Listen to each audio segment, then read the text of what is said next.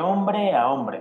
Un espacio de podcast creado por el Instituto de Machos a Hombres para entrevistar a hombres que no conocemos de forma honesta e íntima sobre temas que no estamos acostumbrados a hablar, para compartir esas conversaciones masculinas y así aprendernos mutuamente y ayudarnos a mejorar como personas y como hombres.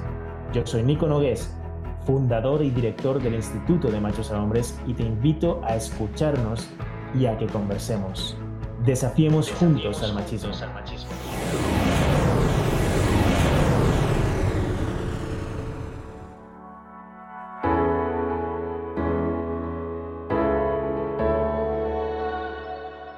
Johnny Carmona, Ciudad de México. Es comunicador, empresario, conductor de TV y una de las voces más fuertes como líder de opinión LGBTI en Ciudad de México. Em, yo me atrevería a decir también Latinoamérica. Es mercadólogo de formación, amante de la moda de nacimiento, tiene un gusto exquisito por probar tendencias, entiende las tendencias, las vive, ha dirigido la carrera de publicidad y de moda en la Universidad Janet Klein ha impartido clases también en la Universidad de Londres en diseño de moda. Considera que la vida es como un tatuaje y de esto Johnny sabe muchísimo porque está lleno de tatuajes. Ahora nos vas a contar, Johnny, cuántos tienes. Y él, él dice que la vida es como un tatuaje porque requiere incluso muchas veces enfrentarte un poco de dolor para obtener algo bello y fabuloso, cuya satisfacción finalmente es para siempre. Johnny, bienvenidísimo a este programa Sé Más Hombre. Un gustazo tenerte aquí. Muchas, muchas gracias. La verdad es que cuánta flor. muchas gracias. Eh, pues bueno, primera pregunta que me quedo, tengo 127 tatuajes, entonces para ir abriendo el diálogo con cosas no tan importantes, pero bueno, 127 tatuajes tengo. 127 tatuajes, wow. ¿Recuerdas el primero a qué edad? sí. Fue el verano de 2003, tenía 23 años y está en el homóplato izquierdo y es un es una palabra en japonés que quiere decir continuará. Continuará, mira, y de hecho han continuado 126 más. Sí, sí, sí. lo que sigue, muy bien. Johnny, pues bienvenido a este podcast de Sé Más Hombre, un título que estamos resignificando a través de cada entrevista con cada persona, con cada personaje que tenemos el gusto de entrevistar. Y justamente de eso se trata, de entender un poco tu visión de esta masculinidad, de esta palabra, de este concepto, que no necesariamente nadie nos enseña, pero que empezamos como a entender de una forma bastante homogénea, tristemente, desde que somos chicos, y algunos empezamos a resignificar a cierta edad, otros, otros más tarde. Lo interesante de estas charlas con personas como tú es ampliar esta perspectiva, tal vez retar, resignificar entre todos juntos este ser más hombre. Y justamente es interesante empezar contigo desde allí, ¿no? Porque durante toda tu vida has dado clases, has gestionado un restaurante, has hosteado La Más Draga, uno de los programas más populares acerca del drag en México y en Latinoamérica. Eh, eres una apasionada de la moda, de la cultura pop. Eh, eres, una sensación, una de las figuras más, más originales, yo diría. Frescas, tú ves en Instagram y da gusto verte. Muy desenfadado, muy tú, es tu esencia inspiras a muchas generaciones, yo diría también muy jóvenes, desde lo que estás haciendo, que no están tan habituados a esta rigidez de, oh, esto es lo que tiene que ser un hombre, y tú les das justamente unas alternativas. Desde esa perspectiva, Johnny, ¿alguna vez alguien te intentó provocar con esta frase de, oye, Johnny, sé más hombre? Uy, toda la vida. La verdad es que ha sido muy complicado crecer en México, crecer en los 80 en México, Desafortunadamente en 2020 hay muchos esquemas arcaicos sobre la masculinidad y sobre lo que tendría que ser y lo que no, pues viaja 40 años atrás y es complicadísimo, ¿no? Entonces, en términos generales, tuve una niñez muy sana y muy feliz y muy tranquila, pero sí hubo una exigencia, sobre todo en mi papá, siempre de no camines así, no hables así, no corras así, no te sientas así. Todo el tiempo era como esa parte, ¿no? Porque al final pues yo no cubría la cuota de masculinidad que al menos mi papá o el entorno próximo requería. Y eso se, también se tradujo a la primaria, a la secundaria, a la preparatoria, en donde constantemente el tema era ese, joto, maricón, el abanico de palabras que existen y que desafortunadamente siguen existiendo y sigue habiendo muchas historias de niños, sobre todo, que no están cubriendo esta cuota hegemónica de masculinidad y por lo tanto crecen acosados, molestados y demás, ¿no? De hecho, hay una anécdota muy pues es tierna y trágica a la vez. Yo, pues en estos ochentas, la gente que tenga mi edad se acordará de, de He-Man, de Shira, de, de los Thundercats, de todas estas caricaturas que crecieron a la par de, de la línea de juguetes. Entonces yo tenía todos los juguetes. Y hubo un momento en el que hubo una, digamos, un ultimátum de, de, mi, de parte de mi papá, de mi mamá, de que si yo no dejaba de comportarme como no querían ellos que me comportara, entonces todos los personajes femeninos de mi colección de muñecos se iba a ir, ¿no? Se iba a desaparecer. Ellos inventaron que era como un, no me acuerdo si era un gato o un ente que se iba a llevar las cosas, ¿no? En general creo que los papás siempre inventan como de si no le recoges tu recámara, el, el gato o alguien se va a llevar tus cosas, ta, ta, ta. Entonces a mí desafortunadamente me la aplicaron y sí, un día amanecí y no había nada del universo de Shira, no había Chitara, no había Tila, Evelyn, nadie, nadie, ningún personaje femenino había ya. Entonces me dejó un recuerdo bien raro eso. Digo, hoy mi casa está explotada de Barbies porque dije, no, no, no, es nunca más. Pero, pero sí fue un tema muy complicado, incluso también a finales de los 80. Yo iba a casa de mi prima y a escondidas jugaba con todas sus Barbies, porque además mi hermana nunca tuvo Barbies porque mi mamá decía que eran unas muñecas que imponían estándares de belleza inalcanzables, entonces no le compraron ninguna muñeca a mi hermana. Ella era muy, además de que la personalidad de mi hermana siempre fue como más de tener bebés, o sea, como que ella jugaba más a ser mamá que a otras cosas. Entonces yo crecí con puros muñecos y bebés, ¿no? O sea, no, no, no jugaba con las muñecas de mi hermana porque mi hermana no tenía muñecas, mi prima sí.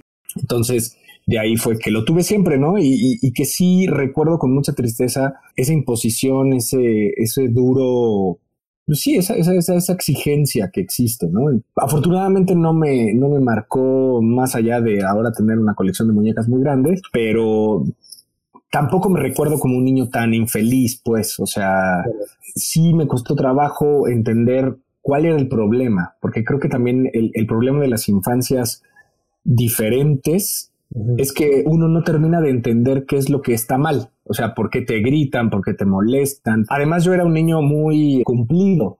O sea, yo tuve dieces todo el tiempo en la escuela, contestaba bien, era el abanderado de la primaria. O sea, como que no entendía yo si yo estaba cumpliendo académicamente con todo lo que se supone que debería de hacer, como ese reconocimiento o esa pues vida como tranquila y holgada que los demás tenían, ¿no?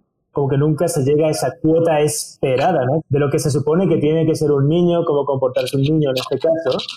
Y, nos parece muy interesante porque, claro, justo en este universo lo rompes en algún punto, entiendo que tiene que haber una eclosión, o sea, te quitan los muñecos, digamos que tu mundo, ese universo que tú mismo te has creado en algún punto, se ve alterado por una imposición de, no, este universo que tú has creado no es el que toca o no es el que corresponde. ¿Cómo te sentiste en ese momento y qué vino después? ¿Cómo ese salto cuántico de ese chico, de ese niño Johnny, digamos, a empezar a decidir y empezar a definir tu masculinidad? ¿Cómo te sentiste y cuándo empezaste a definir quién eres hoy en día?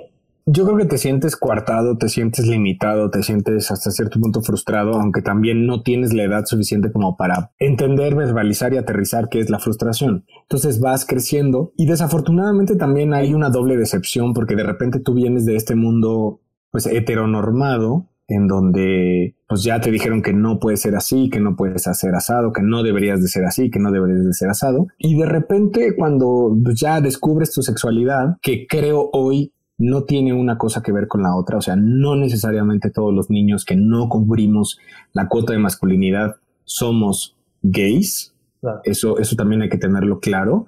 Y creo que todavía eso invisibiliza aún más a otra población porque seguramente hay muchos hombres heterosexuales allá afuera que tampoco están cubriendo la, la cuota de masculinidad, pero el mundo heterosexual se las exige y también el mundo homosexual les está exigiendo a ellos también esa parte, porque justo de esta doble decepción es la que hablo, porque entonces cuando tú ya te integras al mundo homosexual, que ya te costó un montón de trabajo salir del closet, entenderlo y demás, aún así también hay un gran bloque que te exige esta masculinidad también acá, porque está muy perpetuado que el gay atractivo, el gay exitoso, el gay que, que se ve y que es perpetuado y celebrado es el gay que no se le nota que es gay o que eh, cubre con estas cuotas de masculinidad e incluso se vuelve todavía más atractivo cuando es súper masculino o lo que se entiende como súper masculino y que es gay, ¿no? Entonces, por todos lados, para donde te vayas, hay una exigencia de masculinidad y eso también pues impacta mucho el, enterarse de eso, porque entonces en esta persecución de las cuotas de masculinidad, pues no hay espacios seguros, más que realmente rompas con todo y digas, pues me importa poco, no lo voy a hacer y listo, ¿no? Entonces, creo que eso de alguna manera tendré yo, mm, pues como unos 15 años, sí, más o menos, como 15, 14 años de que de repente dije, nunca más, ya, ya estuvo, es muy cansado, es muy problemático. Y afortunadamente conforme voy cumpliendo años y va avanzando el tiempo, me importa menos todavía. Entonces digamos que a tus diez y pocos, 16, 17 añitos, dijiste hasta aquí, ya me cansé de estar como cumpliendo o no pudiendo llegar a estas cuotas, porque fíjate que es fascinante, no solo es la cuota de lo que se espera desde esa normativización de lo, de lo heterosexual o del hombre asociado a la heterosexualidad, sino también hay más cuotas, por ejemplo, pues eres gay, se espera de ti que te comportes de determinada manera, es como diferentes cuotas de masculinidades, porque claro, en los que estamos en medio todo el rato justo es lo que tú dices, ¿no? Es como, hey, ¿por qué tengo que estar yendo hacia una cuota o hacia la otra, intentando pagar eso? Más bien, ¿Cuál es el punto en que digo, me harté de las cuotas y a partir de aquí empiezo a expresarme como realmente soy? Eso ocurrió, dices tú, como hace unos 15 años así. Entonces, iniciaste y dijiste, hasta aquí llegó y ahora empiezo a definirme a mí mismo. ¿Cómo empezaste a definirte a ti mismo? ¿Cómo definirías eso? Y digo, al final, hace 15 años yo tenía 25 años, o sea, también no estaba yo tan chiquito, o sea, Cuesta mucho trabajo crecer en países latinos y en México sobre todo porque, te digo, la exigencia es, es mucha y es de todos los rubros, para todos lados, para todos momentos. De hecho, creo yo hoy, eh, la experiencia que tengo es que la cuota de masculinidad se me exige más desde la trinchera homosexual que desde la heterosexualidad. La verdad es que yo ya hace mucho tiempo no recibo acoso ni molestia ni nada de, del rubro heterosexual. La verdad es que la gente que me ha dicho o me sigue diciendo cosas es del lado homosexual o, del colectivo LGBT como tal. Entonces eso también detona un, un foco rojo de mucha homofobia internalizada y de mucha pues machismo y misoginia que pues al final también hay que tener claro porque tendemos a, entrar en utopías en donde creemos que por ser LGBT estamos exentos de muchas cosas o muchos vicios sociales. Y no, lo, ser LGBT no te quita para nada ser machista o misógino o homófobo, ¿no? Entonces es, es, es muy complicada esa parte. Eh, te digo, hace como 15 años de repente dije, bueno, pues vamos a ser quienes queramos ser y hay que jugar y ser lúdico y demás. Y hoy hasta sigo de alguna manera como dándome gustos, como de, no sé, si, si algún momento de niño quería yo hacer esto y, hoy lo puedo hacer, pues me pongo un arete o me pinté el cabello cuando tuve cabello muchas veces. O sea, como que son, sé que suena muy banal, pero de repente la construcción diaria está hecha de detalles. Y, son esos mismos detalles los que se fueron negados todo el tiempo. O sea, el, el no corras así, el no te pongas un short tan chico o cosas así. Entonces creo que si de alguna manera la gente que nos escucha puede ir tomando nota de, de algo que a mí me ha servido, es ir conquistando estas pequeñas cosas que, vuelvo a repetir, si son muy banales, sí aportan a la construcción diaria de los detalles que hacen la vida más ligera, más plena. Y, digo, desafortunadamente hay muchísimos rubros incluidos. O sea, hablando, por ejemplo, de lo que vivimos hoy, de la pandemia, eh, estaba leyendo ah, hoy en la mañana eh, un artículo que habla sobre, hay un grupo grande de hombres que no están usando cubrebocas, que no quieren usar cubrebocas, porque pues es un símbolo de, debilidad, ¿no? Entonces, la verdad es que la masculinidad tóxica es tremenda, o sea, no te permite nada, el cuidado personal, no te permite tener plantas, no te permite cuidar, o sea, cuidar nada. Es tan destructiva la masculinidad tóxica que no está hecha desde el construir o cuidar, sino el destruir. Incluso si te quieres dedicar a tener un huerto urbano o, cultivar plantas o flores y demás, todo eso tampoco está celebrado, ¿no? Entonces, yo creo que la batalla de cada persona incluye el ir haciendo una lista de todas esas cosas que has deseado hacer y que en algún punto alguien te dijo no, no puedes ver esta telenovela o no, no puedes dedicarte a la poesía o no, no puedes dedicarte a la floricultura y hacerlo hoy sin que te importe el qué dirán o, o porque ya tienes la edad suficiente como para no pedirle permiso a nadie que el ideal sería que cualquier persona a cualquier edad pudiera hacerlo, pero pues desafortunadamente también luego dependemos mucho de, del poder económico, del poder de decisión, de si vivimos dentro de un núcleo familiar y no tomamos las decisiones como tal. Entonces hago las cosas y, y me importa poco, no le pido permiso a nadie, pero, pero siempre pienso en las infancias y sobre todo ahora también en confinamiento, que resulta mucho más complicado el que un niño pueda expresar su afinidad al baile, o su afinidad a la poesía o su afinidad a, cultivar frijoles, porque todo esto se entiende como no masculino, ¿no? Entonces, creo que el primer paso es decir, no quiero agradarle a nadie, me quiero agradar a mí, quiero agradarme a lo que veo en el espejo y ser valiente y ser fuerte muchas cosas eh, has sacado a colación en esta conversación. Eh, justo al responder a esta pregunta es bien amplia, me da para abordar varios temas que de hecho queremos abordar contigo. Justo comentabas además de la importancia de los detalles, efectivamente, ¿no? Es como gracias a los detalles se arma el conjunto, gracias a prestar atención a esos detalles podemos realmente expresar el conjunto de quienes somos o de lo que, lo que somos o cómo queremos vernos y expresarnos, ¿no? Y también has dicho algo muy interesante en torno a percepción de debilidad al precisamente preocuparse o ocuparse uno de los detalles, del cuidado. El hecho de cuidarte pareciese que sea sinónimo de debilidad desde esta perspectiva hegemónica eh, de la masculinidad, pues un, poco más arquetípica y tóxica, ¿no? Es como, si te cuidas, eres débil. Todo lo, lo que es meticuloso, detallista, apreciativo, arreglado, etcétera, se lleva directamente a un descalificativo que justo está asociado a lo femenino, ¿no? Es como si eso fuese menos, ¿no? Entonces, me parece muy interesante como, como todo lo que estás articulando, porque precisamente nos lleva a, entender a, ese Johnny desde los detalles. A partir de, de, tus detalles, ¿cómo cuentas? ¿Cómo defines tu masculinidad? ¿Qué detalles conforman quién eres? ¿Cómo, cómo te expresas? Híjole, la verdad es que a pesar de todo, y digo, te agradezco el, el, cumplido de lo articulado, eh, me cuesta mucho trabajo definir algo que, que al final ni siquiera tendría que existir, creo, ¿no? O sea, porque qué es ser hombre, hay muchas palabras hoy que también hay ya muchos argumentos que derriban, ¿no? Porque podríamos decir tener pene y es como no. No, claro. Este, eh, no sé, ser fuerte, no. Ser responsable, o sea, como que, híjole, la verdad es que yo mismo trato ya no de perderme tanto en, en entender por qué soy hombre o cómo defino la masculinidad, ¿no? La tuya propia, ¿eh? La tuya propia. Es como cómo tú te expresas a ti, te defines como un tipo, como una persona así, así, así, un poco para enriquecer y ampliar la caja de atributos arquetípicos. El, Johnny de hoy en día, ¿cómo se define a sí mismo? ¿Y, se vale no definirse? Por supuesto que sí.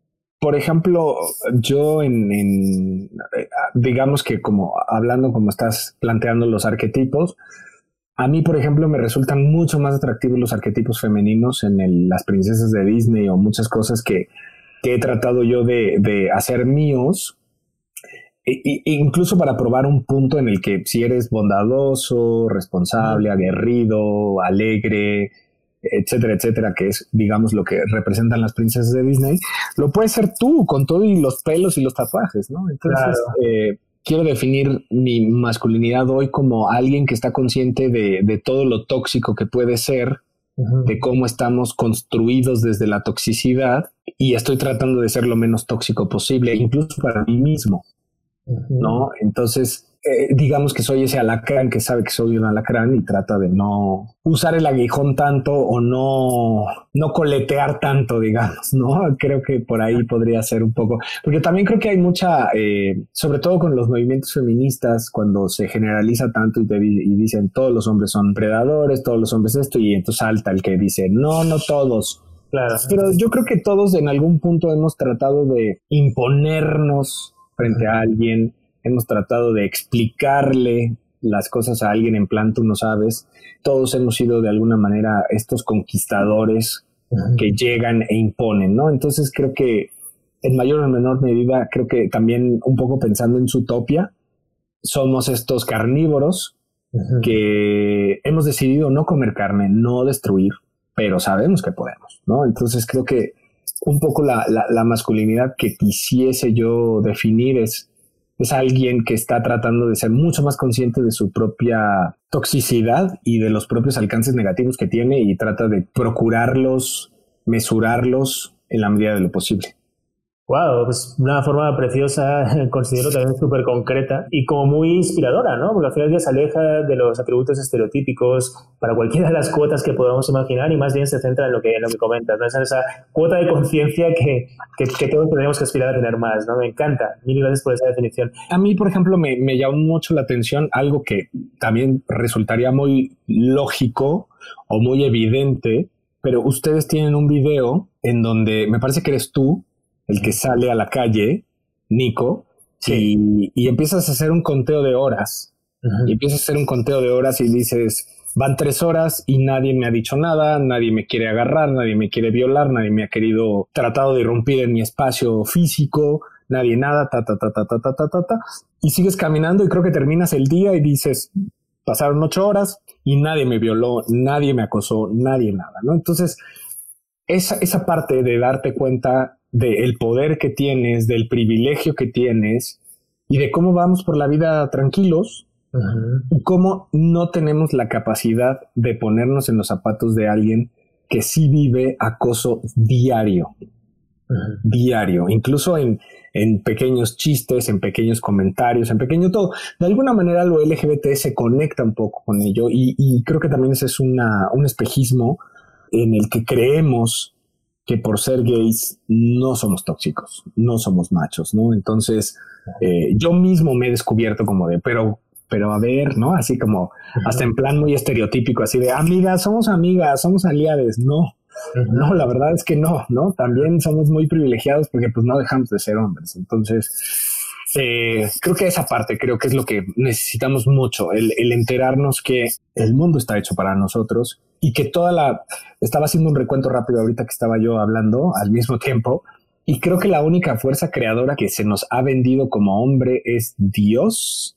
Y aún así Dios también ha destruido un chorro de cosas, porque todas las demás deidades o figuras masculinas a, a seguir o a adorar, todas tienen que ver con fuerza, con destrucción, con guerra, con todo.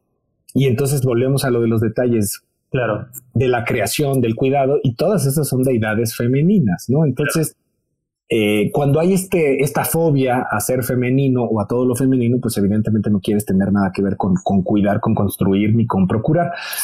Y justo también se refleja, creo, en la narrativa. Eh, mi esposo y yo el otro día estábamos ahora en este confinamiento y, resulta muy oportuno porque justo se están cumpliendo 20 años de, una película que cambió mucho la dinámica de cómo se veía el cine mexicano, cómo se hacía. A 20 años no le, no le quito un solo mérito de, lo importante que fue la película, el momento, cómo se estrenó y todo, Amores Perros, hace 20 años. gran película, sí señor. Pero te digo que mi esposo y yo la vimos hace dos días después de hace un montón que no la veíamos. Y fue un poco como los dos caímos en, cuenta y fue muy chistoso porque dijimos, no manches, o sea, esta película, el 80% de la historia está sustentada en masculinidad tóxica. Tóxica, sí, sí, sí, sí.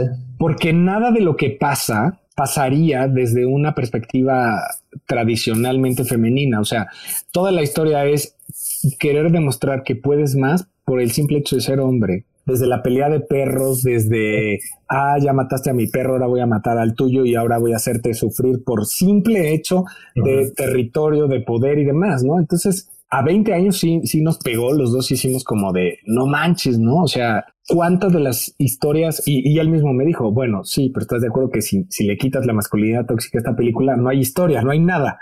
Sí, no habría, no habría nada. Tendrías que contar otra cosa desde, desde el planteamiento quizá de mujeres, ¿no? Entonces, hasta en esos detalles tan, tan simples, pero tan trascendentes, te enteras de cómo estamos rodeados de toda esta exigencia, trillones de momentos en los que el papel de Gael decíamos, ya, pues se puede ir solo con el dinero o no, o la, pero esta, esta pelea con el hermano, el territorio, la mujer, todas estas cosas decías, qué fuerte, pero, pero esa es la realidad de mucha gente y no de hace 20 años, de hoy.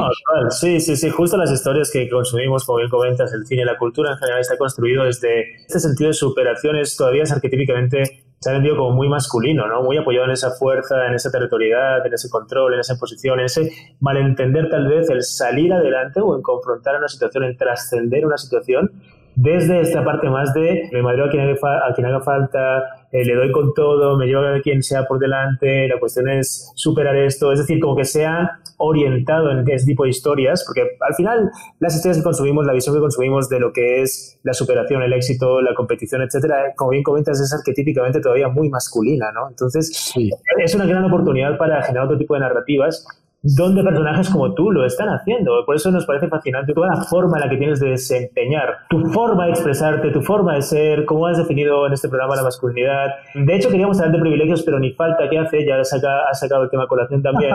Sí. ¿no? Ya lo, nombraste perfecto. O sea, al final del día, pues el hecho de haber nacido con un pene todavía, como que eso ya es la mínima cuota que pagas y en algún punto pues ya te pone el otro lado. Y, y, más bien es qué podemos hacer al respecto con esos privilegios, con esas ventajas, cómo los estamos usando para activar eso que hablamos activa, pasivamente, la igualdad, se nos llena la boca hablando de igualdad, pero no necesariamente se activa. Yo siempre digo que la igualdad no es un sustantivo, es un verbo, es una práctica diaria, ¿no? Que se denota en la, en la cotidianidad. En ese sentido, cuando hablamos de diversidad, Johnny, cuando hablamos de igualdad, cuando hablamos de inclusión, cuéntanos, cuéntanos un poco en tus palabras. Tú estás liderando, eres un embajador eh, en términos de diversidad, de inclusión. ¿Cómo le explicarías a nuestra audiencia, a la gente que nos está escuchando, qué es diversidad y qué es inclusión? Bueno, yo creo que hay, hay también la cultura pop, la cultura en general, a veces se ha encargado de crearnos un miedo a la diversidad como, como parte de una amenaza a un orden y a un equilibrio que tampoco existe, pero bueno, lo hemos querido creer, ¿no? O sea, como que la uniformidad de la norma te vende hasta cierto punto un bienestar. O sea, mientras tú tengas la familia como la mayoría la tiene, como tengas el trabajo, la casa, las actividades homogéneas, tú estás a salvo. En el momento en el que te sales de eso, entonces hay señalamiento, hay persecución, hay todo eso. Entonces, como que la gente tiende a, querer estar resguardada en la masa, en el abrigo de, de la colectividad.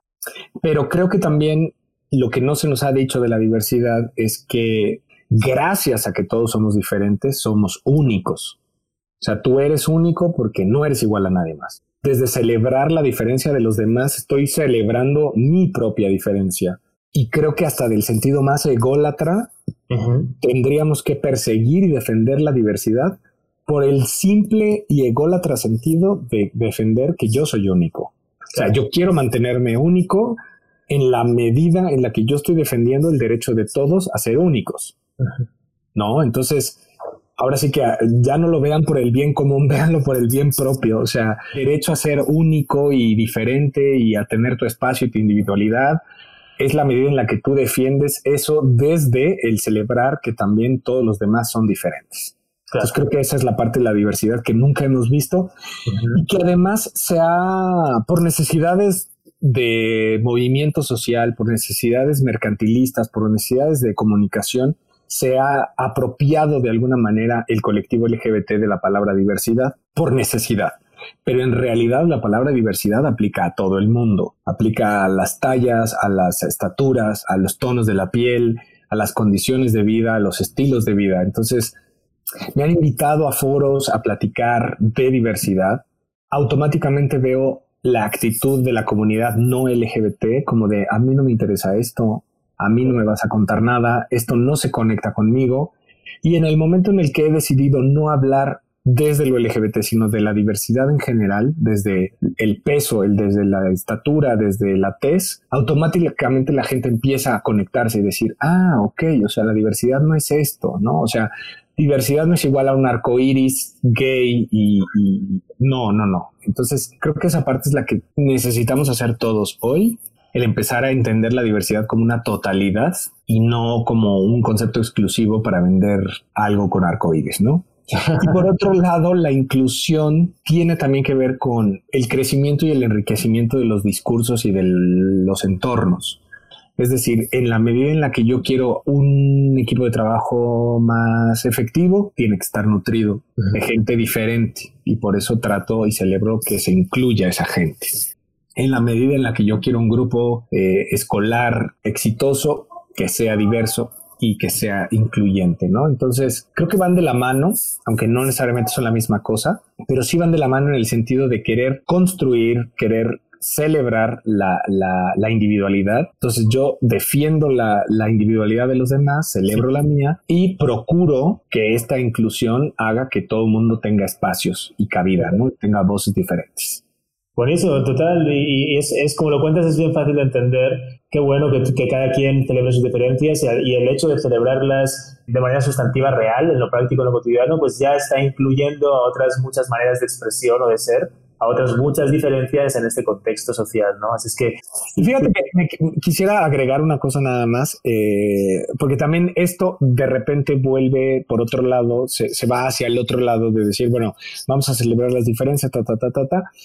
No hay que tampoco confundir el hecho de la libertad del discurso o la libertad de expresión con los discursos de odio, ¿no? Porque también eso se ha confundido mucho últimamente, el de yo puedo decir lo que yo quiera porque al final es mi opinión, es mi libertad y, creo que la libertad viene desde no coartar al otro. Yo puedo decir muchas cosas, pero creo que cuando estas cosas empiezan a decir tú deberías o tú no deberías, tú deberías de ser así o no, o no deberías de abortar o sí deberías de abortar, cosas así creo que es cuando empezamos a perder ciertas proporciones y, y yo digo, al final no hay ningún movimiento que le diga a la derecha ortodoxa no odies.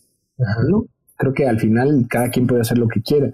Más bien el movimiento de, de las personas que, que, somos o que han sido discriminadas siempre es como déjame vivir en la medida en la que tú tienes derecho también a vivir, porque usualmente las derechas ortodoxas siempre son núcleos muy privilegiados que nadie les ha dicho nada, que nunca se ha sido coartada absolutamente nada. Entonces creo que también no hay que confundir el celebrar la diferencia con promover el odio.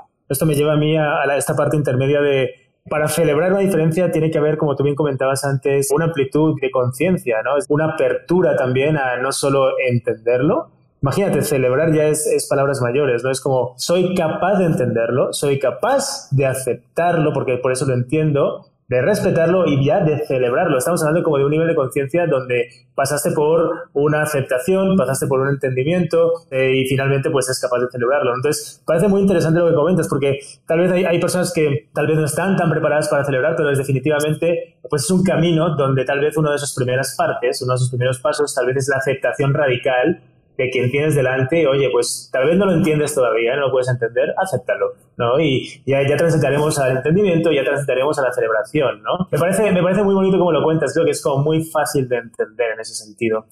Siguiendo por esa línea, Johnny, hablando de diversidad, hablando de México, estamos en un país, mira, si, si lo vemos en términos de la biosfera, si lo vemos, vemos en términos de, de, especies endémicas, si lo vemos en términos de la cantidad de cosas que tenemos para disfrutar, para ver, para conservar.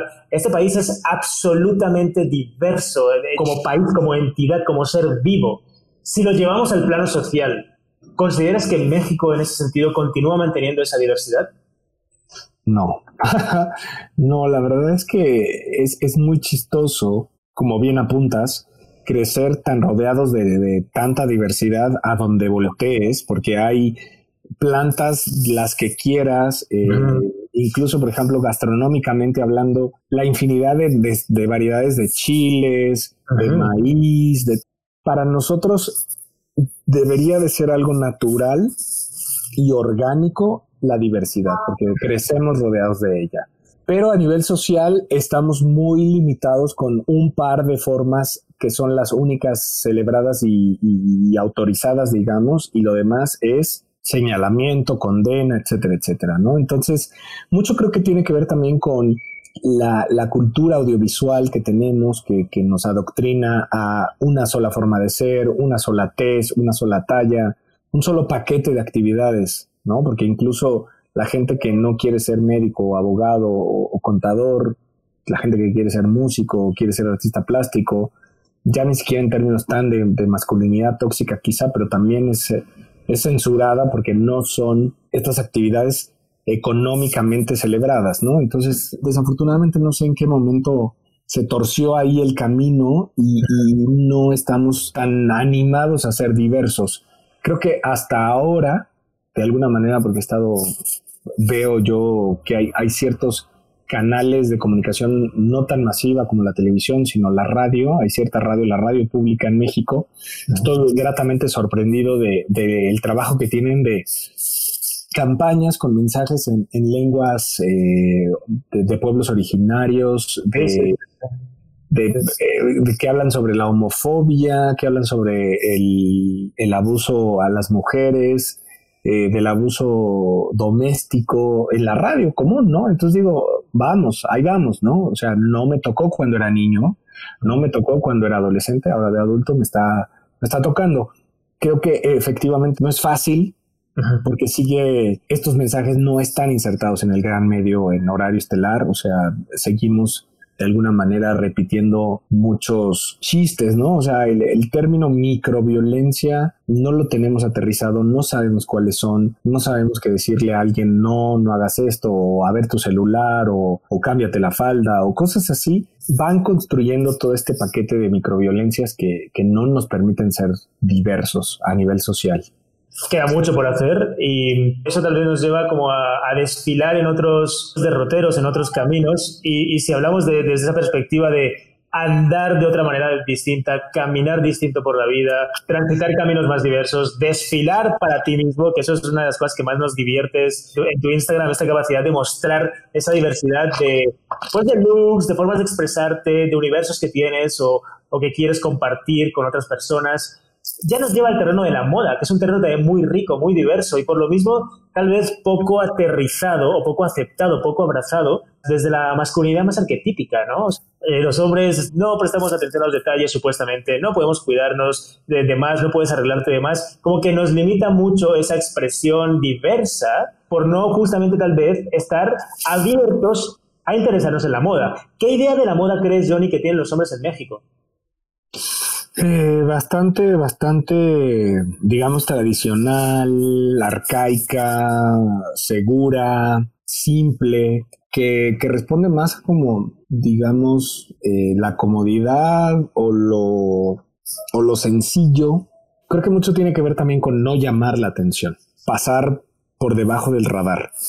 Creo que esa es otra de las, de las grandes eh, preocupaciones de, de, la masculinidad tóxica es no llamar la atención exageradamente ni, ni, nada, ¿no? Que además es contrario a lo que hablan mucho sobre la naturalidad o lo que la biología dice. Pues si tú te remetes a la biología, los machos son los que tienen que llamar la atención. Eh, las especies más exuberantes encuentran su máxima expresión en el espécimen masculino, macho. O sea, los grandes pavos reales son machos, los grandes peces con aletas maravillosas son machos, el, venado con esas astas maravillosas es, macho. En realidad los especímenes femeninos o, las hembras pues en el reino animal son, son hasta cierto punto comparadas con los machos, son sosos.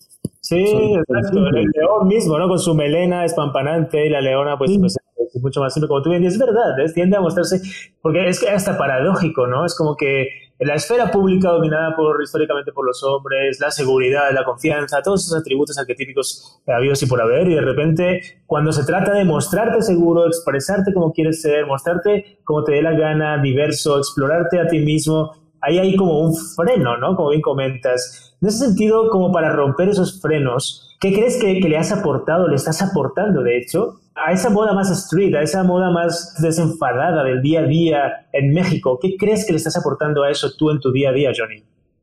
En general, cualquier movimiento creo que se trata mucho de quién da el primer paso o quiénes dan los primeros pasos para que los demás de alguna manera se animen, ¿no? y, creo que nos pasa a todos con, con, muchas cosas. O sea, quien se quiere divertir con lo que se pone, pues de repente necesita que alguien más lo haga para que tú te sientas un poco cobijado. Y me pasa a mí también, o sea, no, no, yo no me considero para nada punta de lanza de nadie. Yo admiro a otras personas y veo y digo, ah, mira, lo hizo, quizá no lo voy a hacer tan arriesgado, lo voy a hacer bajo mis propios términos, pero lo haré. Y yo espero en algún punto también ser parte de esta cadena que alguien más diga, bueno, no lo voy a hacer así, lo voy a hacer en mis términos y demás. Entonces, el tema es si yo voy a usar una falda de tul negro, es porque también no me siento tan cómodo desde mis términos a usar tul rosa.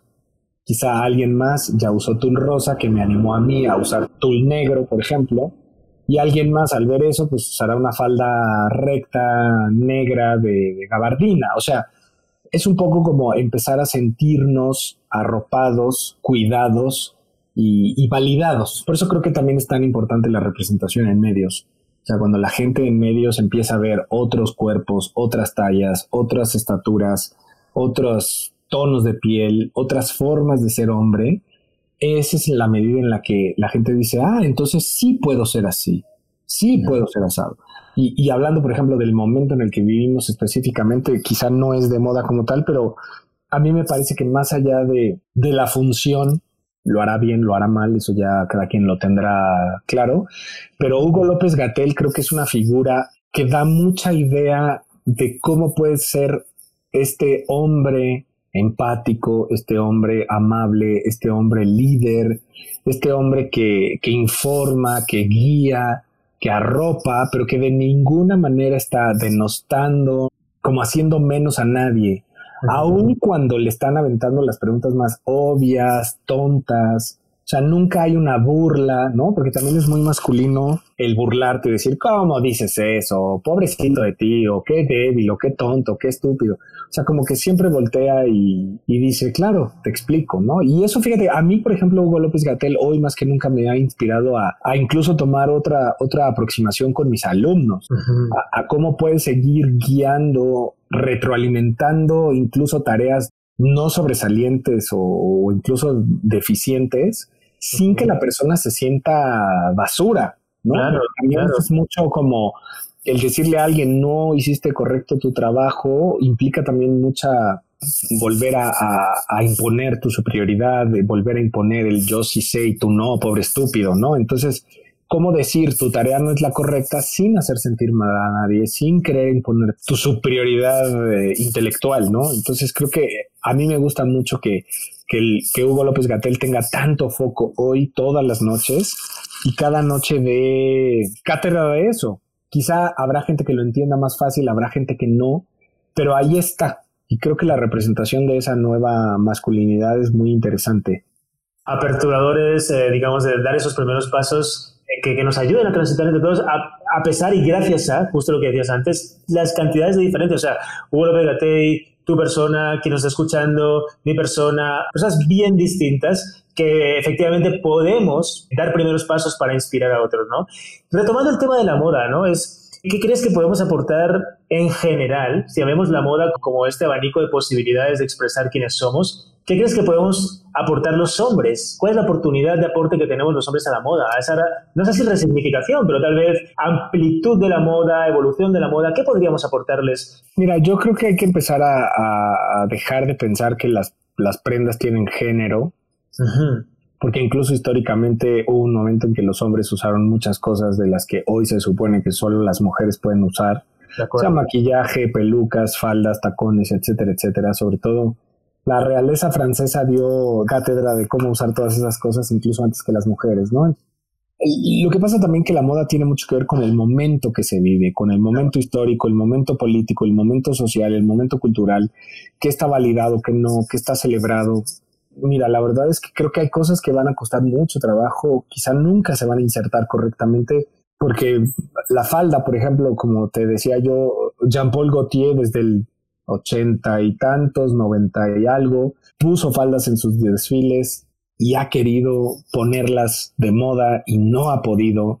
Famosa falda escocesa, artistas, David Beckham, mucha gente hemos usado falda y tampoco es que yo vea racks en las tiendas en el departamento de hombres con faldas. ¿Sabes? O sea, habrá por ahí una marca de un diseñador independiente que lo quiera hacer, pero yo no veo a Levi's produciendo faldas para hombres, ¿sabes? Todavía, y no, lo creo que lo exista, pues, o sea, creo que hay cosas como para que el mundo cambie realmente el punto en el que lo masculino es lo bueno y lo femenino es lo malo, falta muchísimo todavía. O sea, yo sé que desde la, la individualidad podemos aportarle mucho al cambio inmediato del microuniverso que nos toca. O sea, yo puedo ser un agente de cambio en mi edificio, en mi cuadra, en mi escuela, en mi red y listo, pero yo no estoy cambiando al mundo. en la medida en la que alguien más se sume a esto y otra persona y otra persona y en sus casas igual, entonces quizá haremos un, cambio mayor.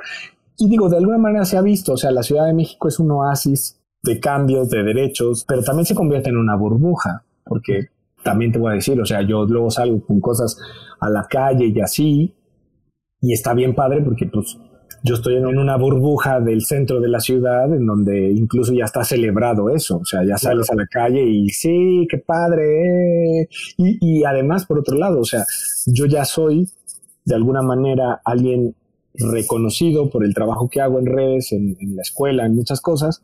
Claro. Entonces también yo ya me he ganado como cierta licencia de él sí puede porque él está a cuadro o él es famoso, entre comillas. O, o sea, la idea es que todas las personas puedan tener este mismo derecho sin tener que estar duro y duro y duro. Es un poco como lo que platicando con Tenoch Huerta, eh, él dice mucho y es cierto, o sea, yo hoy estoy atrayendo la atención de medios, de revistas, gente me está ofreciendo portadas y demás, pero pues porque tengo 20 años de carrera, porque ya tengo cinco nominaciones al, al Ariel, porque tengo un Ariel ganado, o sea, y entonces hoy sí les da ganas de poner al moreno en la portada. Y de repente dice, en el momento en el que con la misma naturalidad que ponen a un güero desconocido en una portada, pongan a un moreno desconocido en la portada, entonces ese momento será un triunfo. Y te lo digo así también. O sea, en la medida en la que la gente que no necesariamente es, entre comillas, famosa, pueda hacer y deshacer y que nadie lo critique, en esa medida es la que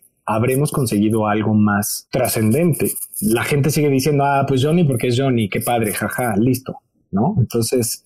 Y no ven muchas veces todo el trabajo previo, como comentas, tanto tuyo, ¿no? Como por has nombrado también a Tenoch, eh, también, también gran aliado. Es decir, como que no, no se ve muchas veces, solo se ve eso, la portada de la nada, pero no, no se conoce esos primeros pasos que también estás invitando a la audiencia, ¿no? Es, hay que dar ese primer paso, esto no se va a resignificar si cada uno de nosotros damos los respectivos primeros pasos que nos toca. Como bien comentabas, me encanta eso de si quieres cambiar el mundo, empieza, empieza en tu casa, ¿no? O sea, da el primer paso en tu casa, atrévete con esto y pues y ahí tal vez cambias tu edificio y ahí tal vez cambias tu colonia y ahí tal vez eres un motor de cambio en tu delegación y ahí tal vez si hay 100 más como tú podemos empezar a cambiar un poco las cosas en una ciudad, ¿no? Entonces me encanta como esa escalabilidad del mínimo producto viable que podemos ser cada uno de nosotros como agentes de cambio y, más en épocas de confinamiento, Johnny, porque justo ese tema también lo queremos abordar contigo, ¿no? O sea, ahora cientos de ciudades del mundo eh, le digamos el otro día, dos mil millones de estudiantes varados en sus casas, no regresan hasta agosto, septiembre, muchos de ellos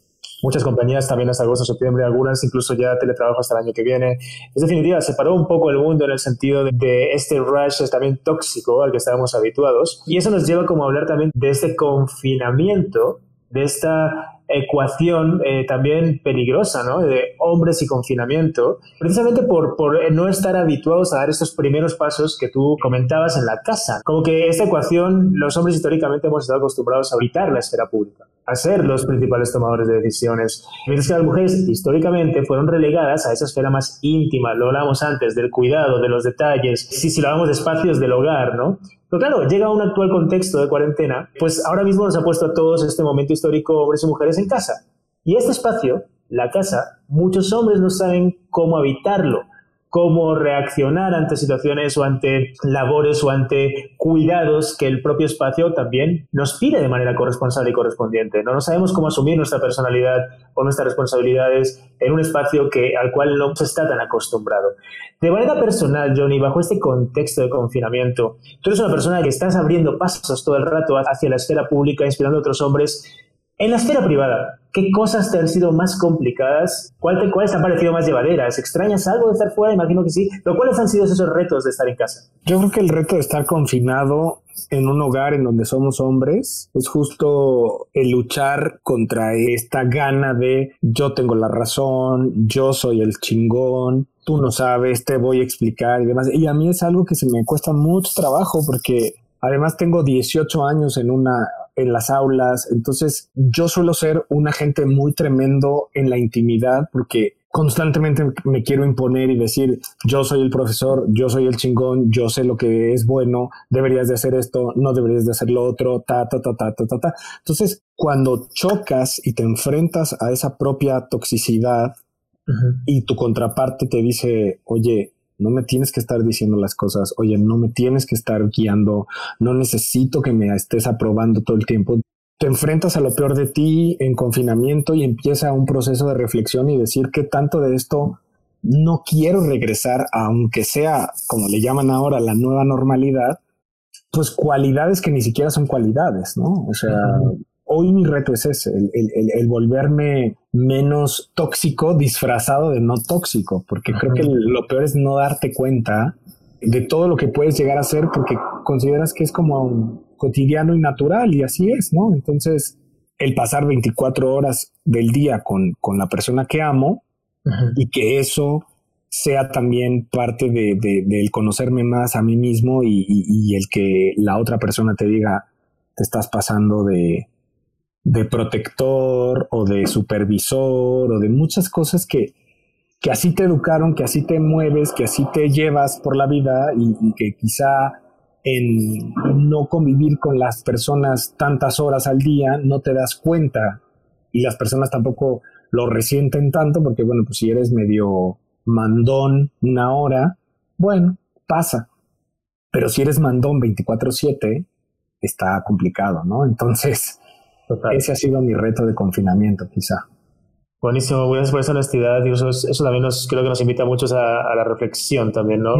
Para ver en qué podemos seguir como transitando, reflexionando, sumando esa conciencia que comentabas antes. Para entender un poco este cierre, si miramos al pasado, ¿qué le diría el Johnny de 40 años, el Johnny que eres hoy? Yo diría universos que has creado y que sigues creando. A ese Johnny, a ese niño de 10, 15 años, cuyo universo en un momento eh, estaba empezando a crearse y de repente se cerró. Ay, con todo el riesgo de sonar muy cliché, pues le diría que aguante, ¿no? O sea, yo le diría aguanta y síguete nutriendo de, de cosas que afortunadamente sí pasaron, ¿sabes? O sea, nunca dejé de nutrirme de fantasía o de elementos que hoy están evidentes en mi entorno y que afortunadamente están celebrados por el hombre con el que decido pasar mis días. Decirle, decirme, decirles, no se rindan, no suelten, más bien si hay que retraerse, bueno, pues hay que retraerse y que ese proceso sirva para fortalecerte desde dentro, para conocer más, para entender más, para tomar fuerza y después explotar en el momento en el que se pueda explotar. Excelente, clarísimo mensaje. ¿Crees que ese niño estaría, estaría orgulloso escuchando eso, el del hombre que eres ahora? Espero que sí. ¿Sabes qué pasa? Que también he sido muy condescendiente y muy sobornador. Es decir, me he dado muchos gustitos como lo que te decía, como muy banales y muy quizá intrascendentes, pero al final muy contundentes. Ejemplo, por ejemplo, yo, yo jugaba cuando era puberto, quizá niño, yo me la pasaba tumbado en el piso del baño y me ponía una toalla a manera de cola de sirena y ahí me pasaba un rato, ¿no?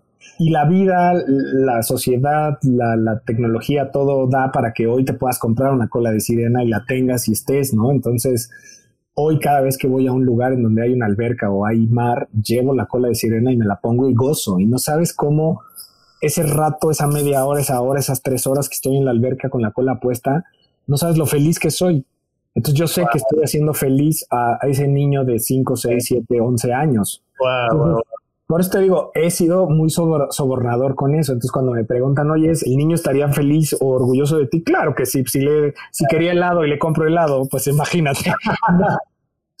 claro, es consintiendo totalmente, ¿no? Me encanta pues, no, verlo en el pasado, ¿no? Es como, ah, no, pues yo lo sigo chineando, lo sigo consintiendo, lo, sigo cuidando, claro que sí. Presente, pasamos de pasado al presente, un mensaje al presente. ¿Qué le dirías a otros hombres sobre eso que llamamos masculinidad, que nos ayude justo a resignificarla. ¿Qué les dirías a otros hombres para eso? Seamos conscientes de la energía que tenemos y en vez de destruir, construyamos con ella, para donde lo que quieran. O sea, hacer un mueble, hacer un collage, hacer un, huerto, hacer un edificio, hacer lo que quieran, pero siempre pensando en construir. O sea, si tú te levantas en la mañana y dices, ¿qué voy a hacer hoy con mi energía? en vez de a quién le voy a chingar la vida, entonces creo que cambia mucho la, la perspectiva de todo. Clarísimo. Un mensaje para el futuro. Duerme más y, elimina tus, tus hábitos, eh, tus vicios alimenticios para que tengas unos 60 años chidos. También con el cuidado, claro que sí. Pues muy bien, eh, Johnny Carbona, inspirólogo, porque lo eres. Sigamos construyendo. Gracias por aceptar nuestra invitación. muchas gracias a ustedes. Fuerte abrazo. Y a ti que nos estás oyendo, gracias por escucharnos y te invito a estar atento al próximo episodio de De Hombre a Hombre, el podcast creado por el Instituto de Machos a Hombres para aprendernos entre nosotros y ayudarnos a mejorar como personas. Mientras tanto, sigue nuestra labor a través de nuestras redes sociales, en Instagram de Machos a Hombres y en Twitter Machos a Hombres o también en nuestro sitio de machosahombres.com. Desafiemos juntos al machismo.